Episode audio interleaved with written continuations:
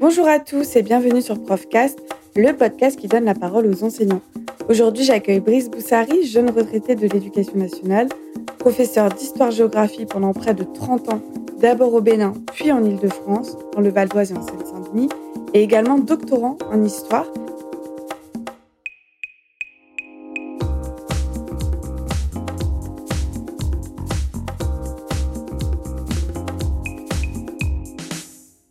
Alors la première question que j'ai envie de te poser avant de, parler de ta carrière en Afrique euh, puis en France, c'est euh, qu'est-ce qui t'a donné envie euh, de devenir professeur et surtout professeur d'histoire-géographie bah, j'ai toujours eu envie d'être enseignant, en tout cas d'histoire-géographie. Dans mon enfance, déjà, je m'intéressais beaucoup à l'histoire et je, je, me rappelle que j'avais eu, quand j'étais tout petit, un livre d'histoire qui s'appelle L'histoire de France à raconter à des enfants que mes parents m'avaient offert. Et donc ce livre m'avait donné dès cette époque envie d'être enseignant, en tout cas d'être, euh, de m'intéresser à l'histoire, pas forcément d'être enseignant.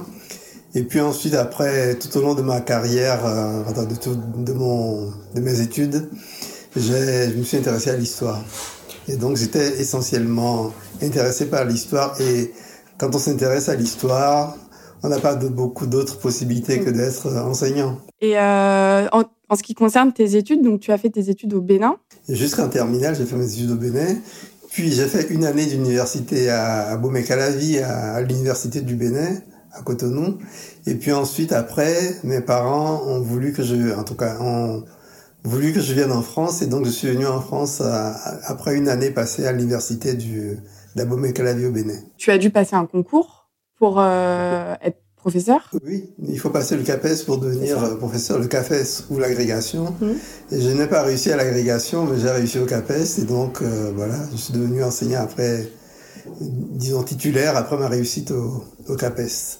Mais j'étais d'abord maître auxiliaire pendant six ans avant de passer le CAPES. C'est quoi maître auxiliaire? Auxiliaire, c'est un enseignant non titulaire de l'éducation nationale. Oui, donc on dirait vacataire ou euh, contractuel. Voilà, embauché uniquement sur la base de ce diplôme et puis qui peut enseigner donc dans un collège, mais il n'est pas titulaire de, son poste. Et donc euh, il peut changer de poste tous les ans ou être reconduit sur le poste dans le, sur lequel il est, mais on n'est pas titulaire. Et quand tu as eu euh, donc ce, ce concours-là, euh, tu as donc tu as travaillé d'abord en France et comment tu as fait après pour travailler au Bénin? D'abord j'avais travaillé. Alors j'ai fait mes études en France hein, jusqu'en 1984. Puis en 1985, je suis rentré au Bénin parce que je voulais avant tout effectivement mettre mes compétences au service du Bénin. Je suis resté au Bénin pendant quatre ans et pendant les quatre ans où je suis resté au Bénin, effectivement, je n'ai pas pu avoir un poste qui me plaisait et surtout j'avais rencontré entre-temps ma femme et donc euh, c'est ce qui m'a poussé à revenir en France. Et euh, donc pour parler un peu de, de, de, ton début de carrière en tant que titulaire, comment ça s'est passé? Est-ce que c'est toi qui as dû, tu as choisi ton niveau? Parce que collège-lycée c'est quand même euh, très vaste au niveau du programme. Euh, comment ça s'est passé ce début de carrière euh Alors, au, début de ma, mon, début de ma carrière, j'étais maître auxiliaire, bien sûr.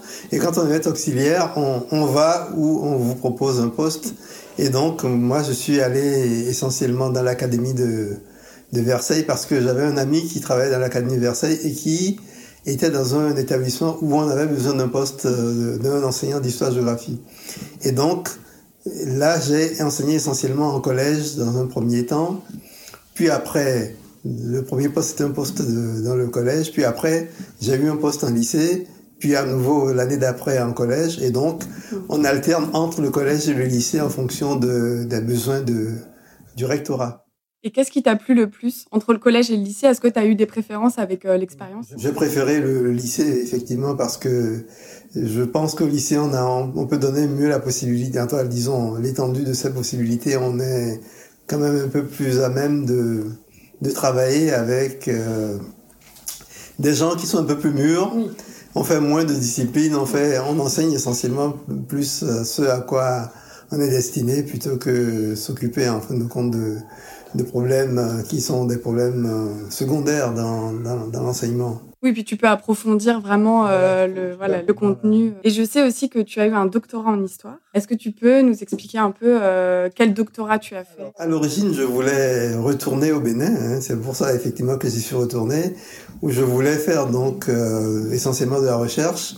Et donc j'avais passé un doctorat sur les mouvements catholiques qui ont contribué à l'évangélisation du Bénin. Et donc mon doctorat portait essentiellement sur ça sur les, les maîtres, sur les catéchistes, sur les, associations créées par des, des catholiques pour aider à l'évangélisation.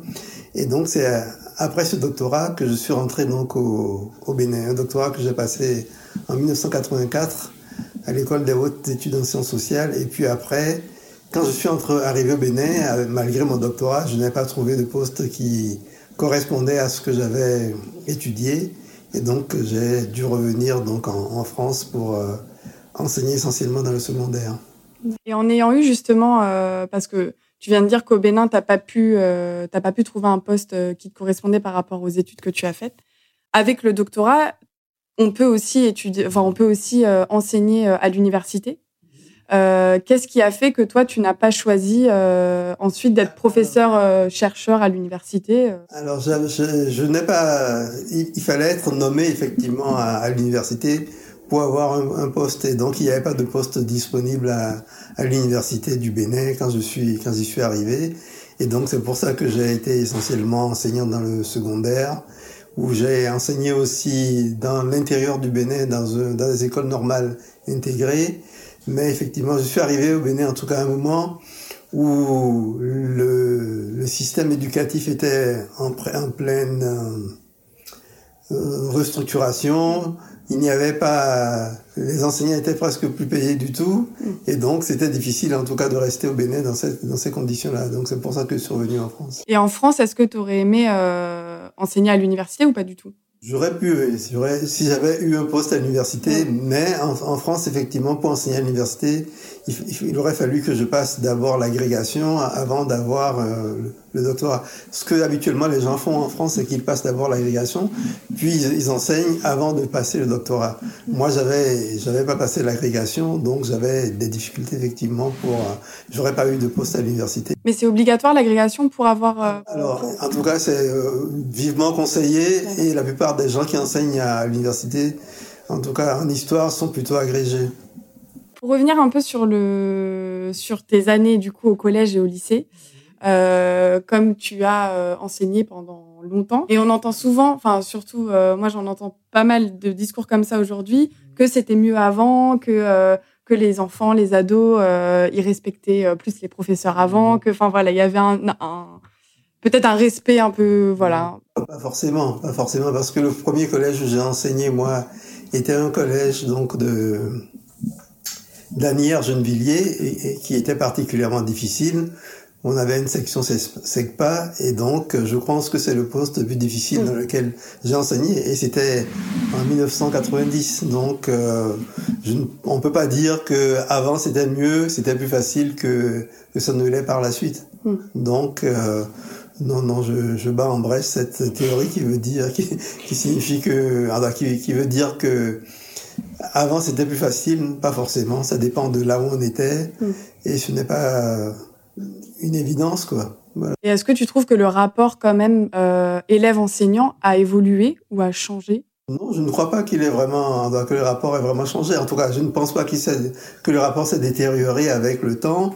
Je pense que cela dépend beaucoup des lieux dans lesquels on est, ça dépend beaucoup du collège dans lequel on est, du lycée dans lequel on est, et ça dépend aussi, je, je pense beaucoup, disons, de l'autorité du chef d'établissement qui est capable de, de réguler un certain nombre de choses, de, de pacifier les relations entre les enseignants et les élèves, en tout cas d'être ferme quand il le faut. Mais je crois que cela dépend beaucoup, en tout cas, du personnel qui est en charge de ces établissements-là.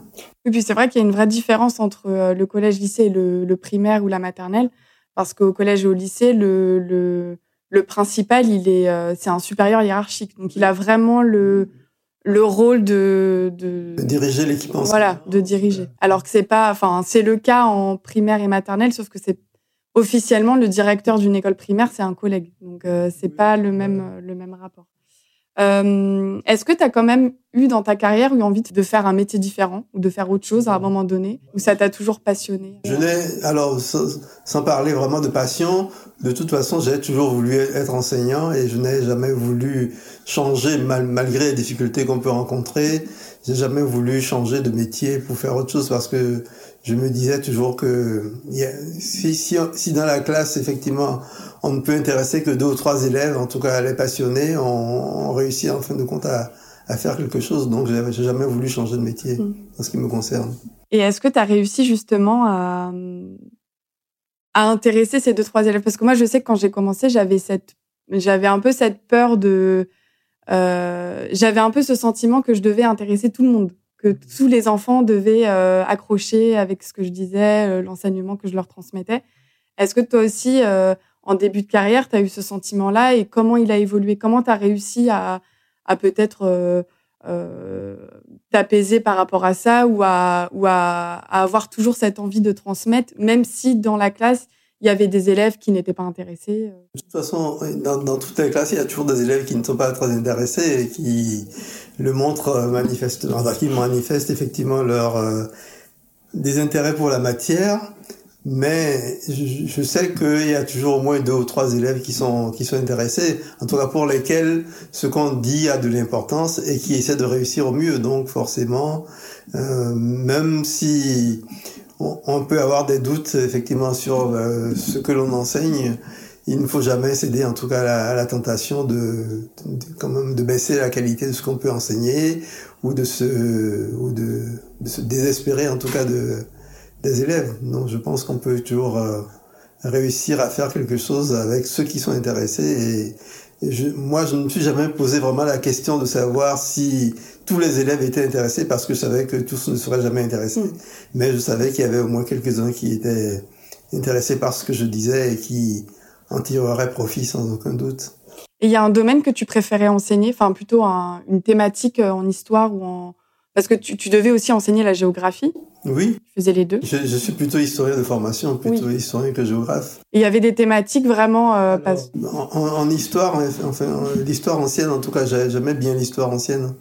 Et donc, on avait la possibilité aussi bien au collège qu'au lycée d'enseigner l'histoire ancienne. Donc, j'aime bien l'histoire ancienne.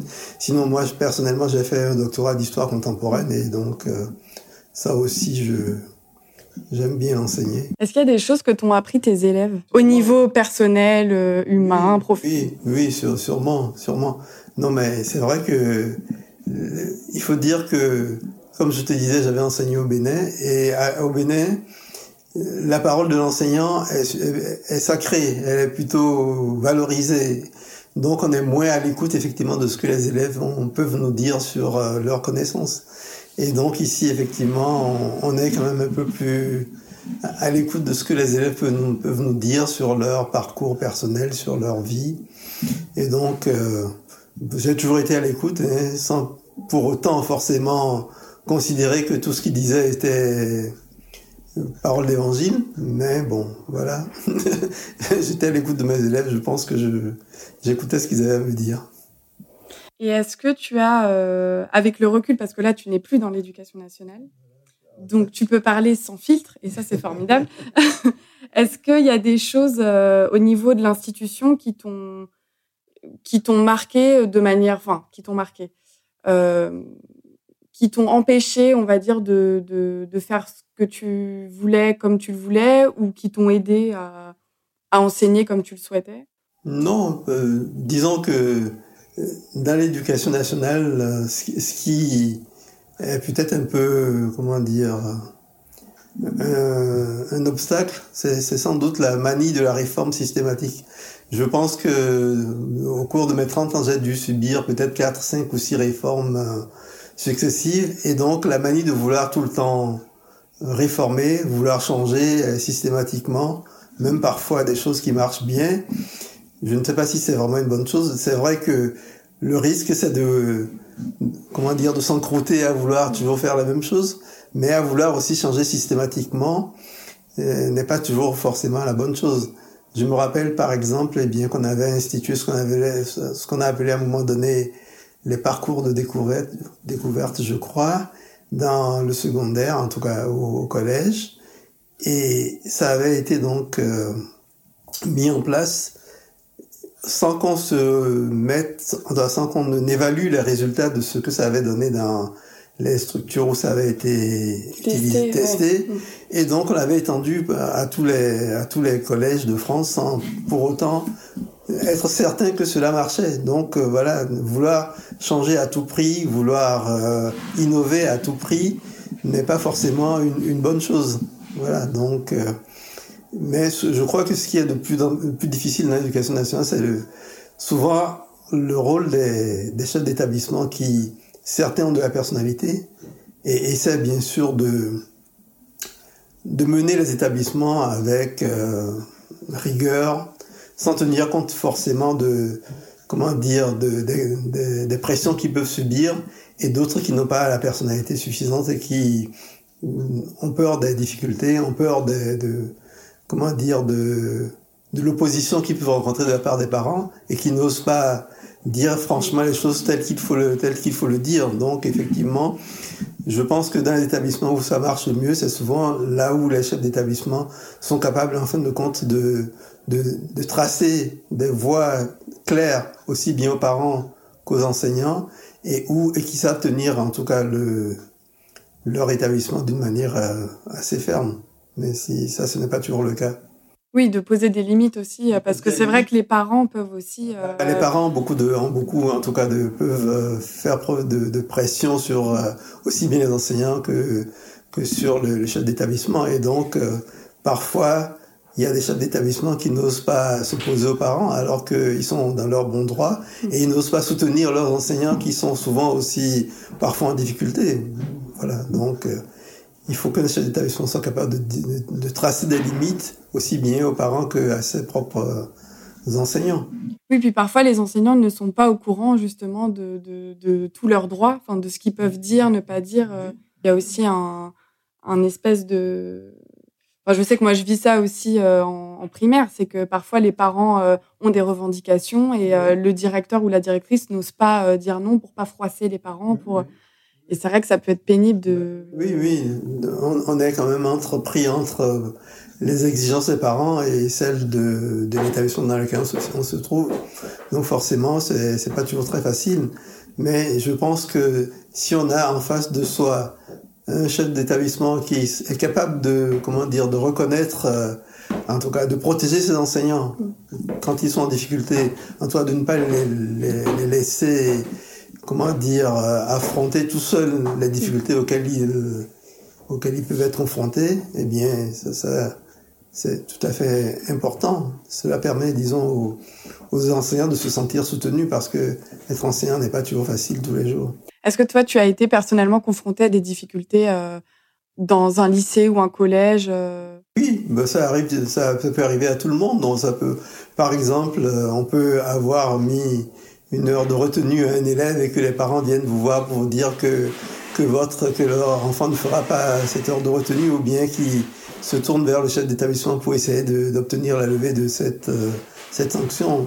Ça, ça, ça, ça arrive euh, parfois dans, dans, tous les, dans mm. tous les cas de figure, dans tous les établissements. Donc, euh, oui, d'être dans la négociation permanente. La négociation ou bien d'être dans l'affrontement entre ce que souhaitent euh, les parents et ce que souhaite euh, euh, comment dire l'enseignant lui-même. Donc mais, mais du coup est-ce que tu penses pas que ça ça peut déval enfin pas dévaloriser mais si ça peut dévaloriser le rôle de l'enseignant? Le fait que du coup le, le statut n'est plus clairement établi et que les parents soient constamment bien sûr ça l'enseignant en tout cas quand il est confronté à cette situation là et que qu'il est comment dire désavoué par son chef d'établissement eh bien effectivement il est, il est dévalorisé donc, ça veut dire que les parents se, se disent qu'ils peuvent, chaque fois qu'il y a un problème, passer par-dessus le chef d'établissement, de l'enseignant plutôt, aller rencontrer, rencontrer le chef d'établissement pour obtenir rien de cause, bien sûr. Oui. Et je trouve que tout ça, ça dessert effectivement le, à la fois le système éducatif en, en, en règle générale, parce qu'on ne peut pas demander aux enseignants d'être fermes hein, quand cela vous, vous arrange et leur demander, disons, de revenir sur la décision qu'ils ont prise quand cela aussi arrange. Donc, forcément, c'est c'est pas toujours évident. Euh, au niveau pédagogique, pour faire un peu la différence aussi entre le primaire et le collège et le lycée, toi, du coup, tu avais plusieurs classes. Comme nous, je sais qu'en maternelle et en primaire, on nous demande beaucoup de différencier en fonction euh, du niveau des élèves, de leurs difficultés, etc. Quand on a la classe euh, toute la journée, toute la semaine, c'est plus facile parce qu'on les voit tous les jours, le lien se crée plus facilement. Comment euh, comment tu faisais du coup toi avec toutes tes classes? Est-ce que la différenciation elle se fait un peu de la même manière ou comment ça s'organise quand tu as des enfants qui sont en vraie difficulté en classe de sixième ou en classe de terminale euh, dans une matière spécifique? En tout cas, je n'ai pas eu euh, dans la même euh, la même année à la fois du collège et du lycée. Hein. J'ai toujours eu où j'étais enseignant ou en collège uniquement ou en lycée uniquement. D'accord? Donc forcément, effectivement, généralement les difficultés, en tout cas des élèves quand on les a même en, collège, elles, elles, remontent à loin, elles ne, elles ne datent pas du collège, elles remontent au, à leurs années de, de, cours primaire et tout. Et donc, euh, quand ils arrivent euh, au collège, effectivement, parfois, ils ont déjà, comment dire, des bases solides et claires et avec lesquelles on n'a pas de difficulté, disons, à progresser. Et puis, on a d'autres élèves qui sont en difficulté. Et donc, euh, mais la plupart du temps, en tout cas, les difficultés que qu'on rencontre euh, au collège, en histoire-géographie, c'est souvent des difficultés qui sont liées à la maîtrise du français. Et généralement, les élèves qui ont du mal, effectivement, à maîtriser la langue, eh bien, ont beaucoup de, mal, effectivement, à comprendre ce qu'on dit en histoire-géographie et les notions que l'on aborde. Donc, c'est quand même très difficile de, en tout cas uniquement dans sa matière, de pouvoir arriver à surmonter ces difficultés et, à leur faire, euh, comment dire, franchir en tout cas toutes les difficultés euh, qu'ils peuvent rencontrer quand ils sont en, en, histoire-géographie. Mais c'est vrai que les difficultés, ils peuvent les rencontrer aussi bien au collège qu'au lycée, mais c'est souvent de la maîtrise de la langue qui me semble être la, la difficulté fondamentale et que quand généralement ils sont capables de, de maîtriser le français, ils ont moins de difficultés à, dans la matière, à comprendre l'histoire et la géographie. Donc dans ce cas, vous êtes, euh, je suppose que l'équipe pédagogique doit communiquer beaucoup plus, euh, beaucoup plus régulièrement que en primaire où euh, on a moins ce, ce, rapport. On communique avec les enseignants de des autres matières, le prof de maths ou le prof de, de, de français, et donc généralement, c'est en essayant de mettre en place, en tout cas, des, des outils pour remédier à ce genre de difficultés que qu'on peut arriver, disons, à les, surmonter. Je voudrais juste poser une question un peu plus globale sur euh, sur ta carrière et ton ton ressenti plus. Euh, est-ce qu'il y a des, des moments ou des événements qui t'ont qui t'ont marqué de manière positive ou négative d'ailleurs,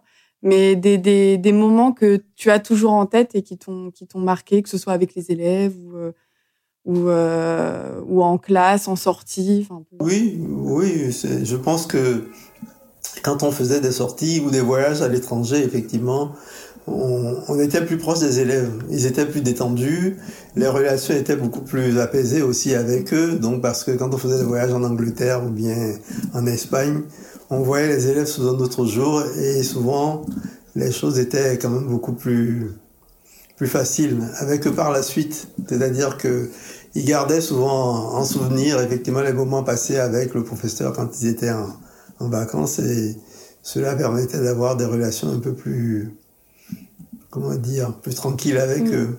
Et donc là tu es euh, c'est ta première année de retraite.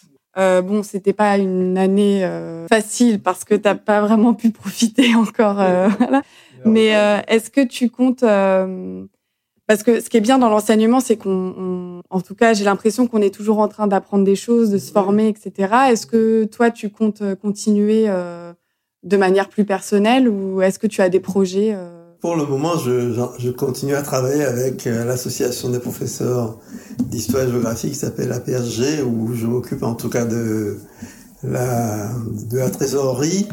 Donc, je, je, suis quand même, comment dire, au, à l'écoute de ce qui se passe dans le monde enseignant, bien que je sois un peu plus en retrait, et je continue en tout cas à me, à me cultiver en permanence, en lisant, en, en faisant des comptes rendus parfois sur des articles ou des sur des, ouvrages et donc euh, voilà je suis en contact en tout cas avec le monde enseignant même si je, n'enseigne plus formellement. Et c'est quoi exactement le rôle de l'association? Alors c'est une association en tout cas de comment dire de vulgarisation de des méthodes pédagogiques pour l'histoire et la géographie, de d'aide aux, enseignants pour euh, qu'ils arrivent à mieux comment dire travailler en, histoire-géographie et c'est une association en tout cas dans le but avant tout corporatiste de défendre en tout cas les enseignants et de d'être un moyen de pression aussi auprès des autorités pour que l'histoire-géographie soit toujours une matière enseignée puisqu'on a connu des époques où elle était beaucoup moins, en terminale par exemple, on a voulu supprimer l'histoire la géographie. Voilà. Donc c'est une association de défense en tout cas des, des intérêts des enseignants d'histoire géographie. Et est-ce que tu comptes, euh, comme euh, je suppose que tu vas retourner euh, au Bénin pour, enfin sur ton temps libre, est-ce que tu aimerais, par exemple, travailler avec des écoles là-bas sur ton temps libre ou ou c'est plus euh, non pas, forcément pas forcément. C'est-à-dire que j'ai des amis qui sont dans l'enseignement au Bénin avec qui j'avais commencé à faire des études. Voilà. Et donc euh, éventuellement si je, je pouvais les aider d'une manière ou d'une autre je le ferais. Mais quand je vais au Bénin je vais plutôt en vacances. Et, et, je ne cherche pas forcément à à, continuer à enseigner quand, quand, je suis au Bénin, voilà. Et surtout que je n'y vais, je n'y vais pas très longtemps dans, dans l'année pour euh, pouvoir y consacrer beaucoup de temps à, l'enseignement sur place. Mm. Et pour, euh, bah pour terminer, parce que mine de rien, on a, ça fait quand même 30 minutes qu'on parle, hein c'est pas mal. Et ouais, ça passe vite. Est-ce que toi, tu es, quand tu penses à, à tout le chemin, à toute ta carrière euh, au Bénin, en France, est-ce que tu aurais un mot ou deux mots ou une phrase de fin qui résumerait un peu ta carrière Est-ce que toi, tu en es content, fier Oui, j'en suis content. Je, est-ce qu'il y a des choses que tu changerais, que tu aurais fait différemment? Alors, disons que ce que je, je peux dire, c'est que je trouve que, en tout cas au Bénin, le, le rôle des enseignants, en tout cas l'éducation est encore valorisée. C'est-à-dire que on estime, en tout cas là-bas, que c'est important d'aller à l'école, que avoir un diplôme dans la vie eh, ouvre des portes, alors que je me suis aperçu, en tout cas depuis qu'en France, que eh bien, que l'enseignement est beaucoup moins valorisé qu'il ne l'était, en tout cas, il y a 30, 40, 50 ans. C'est-à-dire que au Bénin, on est convaincu que pour réussir, il faut avoir fait des études. En France, il y a des exemples de gens qui n'ont pas fait d'études très importantes, qui n'ont pas le bac et qui ont réussi. Et surtout que on, on constate aussi au sein de la population que le rôle de l'enseignant n'est plus aussi important qu'il était par le passé il y a 30, 40, 50 ans, même dans le moindre village, l'instituteur était une personnalité importante. C'était un peu, un peu comme un notable du village. Alors que maintenant, eh bien, on, s'aperçoit que, eh bien, que le rôle de l'enseignement, l'enseignement est moins important qu'il n'était que par le passé. Et, et cette importance de l'enseignement, en tout cas, elle demeure encore dans beaucoup de pays d'Afrique, hein, où on considère que que le rôle qu'il jouait est important et où il est encore respecté, alors qu'on s'aperçoit qu'en France, euh, voilà, donc si on pouvait effectivement restaurer un peu plus l'importance de l'enseignement et même euh, auprès de, comment dire, des populations qui sont, qui arrivent nouvellement en France et qui souvent ont des difficultés d'intégration, moi je pense que ça passe essentiellement par, euh, par la réussite scolaire et que sans la réussite scolaire, il y a peu de chances de pouvoir euh, s'intégrer et réussir dans la vie. Quoi. Et selon toi, elle est due à quoi cette, le fait que les enseignants soient de moins en moins valorisés bah, Je ne sais pas. J'ai l'impression que, que, dans la société, on a, on a porté au nu d'autres valeurs que celles qui étaient celles qui, que, que l'enseignement, en tout cas, était censé représenter. Voilà, on a, on a apporté euh, au, nu les valeurs qui sont celles de la réussite individuelle, de comment dire, de, de se mettre en avant, de comment dire, de la compétitivité, de la compétitivité voilà. ces valeurs de réussite personnelle ont été peut-être plus valorisée que celle de, comment dire, de, de l'accomplissement hein, par le travail ou par euh, l'éducation que l'on peut recevoir ou que l'on peut donner. C'est intéressant comme sujet et je pense que ça pourrait être longuement euh, développé. Euh, et je trouve que c'est une belle conclusion aussi sur cet échange, c'est qu'on voit bien aussi la différence de temporalité entre l'école et la société. l'école, on sait que ça nécessite un temps long d'apprentissage, que les élèves n'apprennent pas au même rythme. Euh, alors que la société aujourd'hui, elle se veut être rapide, compétitive, comme tu le disais, et forcément, au bout d'un moment, ça pose de fortes contradictions entre ce qui est voulu par euh, l'éducation nationale, par les ministères, par les gouvernements, etc., et ce qui est souhaitable et possible, en tout cas pour nous en tant qu'enseignants. Et, euh, et c'est vrai que, comme tu l'as dit, on voit bien qu'ils ont mis d'autres choses en avant, et notamment aussi par les moyens qu'ils donnent, qu'ils mettent dans l'éducation c'est qu'on nous demande beaucoup de choses, on nous demande d'être rapide, on nous demande d'être efficace, alors que l'apprentissage, il ne se fait pas euh, comme ça, en fait. Ça, nécessite euh, beaucoup plus de temps. Pour terminer, merci beaucoup, euh, Brice, d'avoir accepté cette invitation. J'étais ravie d'échanger avec toi autour de, de ton expérience, de ton parcours, de ta vision des choses aussi. C'était très intéressant. Euh, et pour euh, toutes celles et ceux qui nous écoutent, je vous dis à bientôt sur Profcast. Merci.